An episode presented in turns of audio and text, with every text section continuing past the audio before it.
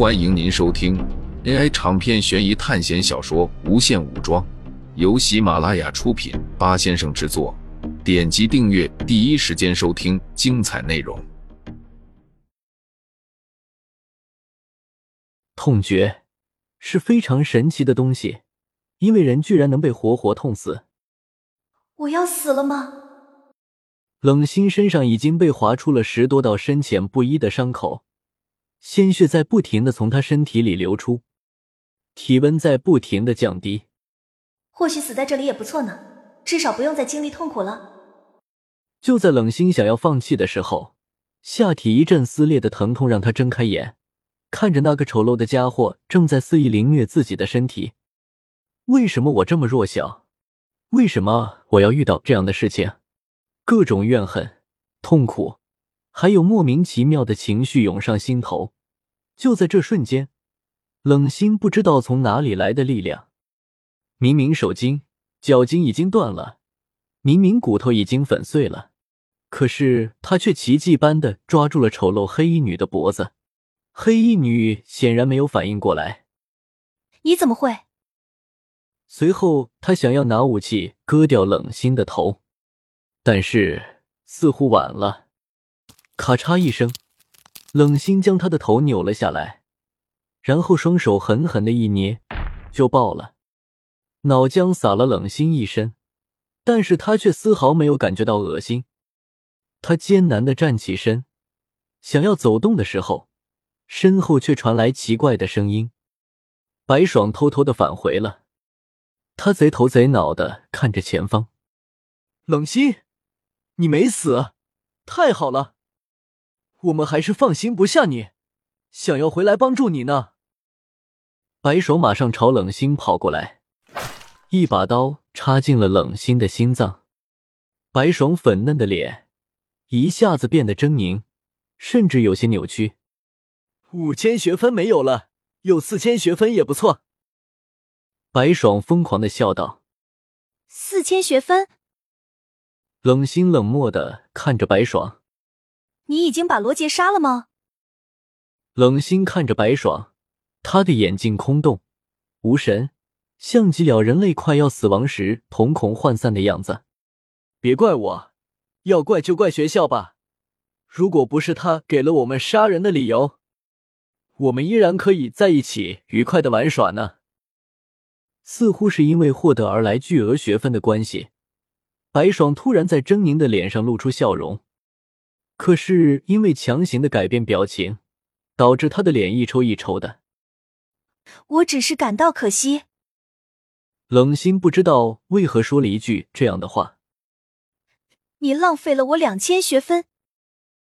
突然，冷心伸出手抓住白爽的脖子，然后另外一只手伸进了他的心脏。随着一阵扯裂的声音，白爽的心脏被冷心抓了出来。你怎么会？白爽一脸震惊的看着冷心，根本没有想到他居然能够一只手就把他杀了。他可是兑换了四千点的狼人血统，身体强度根本不是普通人能比的。等到白爽彻底死掉，冷心感觉到身体突然钻心的疼痛，他开启了基因锁一阶。现在危险已经度过，他的基因锁状态解除。身体各种机能正在崩坏，而且因为之前就被黑衣女凌虐过，再加上被白爽刺的那一刀，他的身体完全是一个濒临死亡的状态。不，我不能死！冷心挣扎着前方跑去，但终究还是坚持不住，昏了过去。与此同时，在另一个地方，站在苏哲面前的是一个脸有点圆。身体有点臃肿，但是仪态特别庄严的男人，他就是袁绍了。邺城是韩馥的地盘，但是因为地处重要位置，被用来做囤积粮草的大后方，也是最重要的地方。因为不久前才举办的同盟，所以很多诸侯都还没有开始行动。袁绍表现的也没有想象中那么小气，毕竟袁氏一族四十三公。而且还被推选为盟主，这点涵养还是有的。将刘备、苏哲、韩阳等人分派到了陈留太守张邈驻扎的营地。众人又匆匆忙忙的赶到张邈的营地驻扎下来。这下总算是安定了下来，接下来就等着打仗了。苏哲从营帐中走了出来，就在这时，他遇到了一个人，一个穿着一身黑衣的男子。从这个男子身上，他感受到了恐怖的力量。不过，不光是苏哲发现了他，对方也发现了苏哲。但是让苏哲留意的，不是对方的实力，而是面容。这个面容苏哲见过，他以前在 S 级班出现过。这里怎么会有 S 级班的人？随后，苏哲想明白了，他也是降级下来的。你好，我叫方醒。黑衣男子率先打了声招呼，不过声音冷冷的，一点感情都没有。嗯。苏哲也是平淡的回答道：“双方都从对方那里感受到了恐怖的压力。方醒至少有基因锁或者灵魂锁达到了二阶，或者两个都达到了二阶。没想到再次见到 S 级班的人，就给他带来这样的震撼，而且对方还是降级下来的。虽然二阶的实力在这个世界来说还不算顶级。”但是在 B 级班到一级班的学生中，二阶绝对是最高的等级了。苏哲并不想和对方接触，他从方醒的身上感受到了威胁，对方可能也和他存着同样的想法。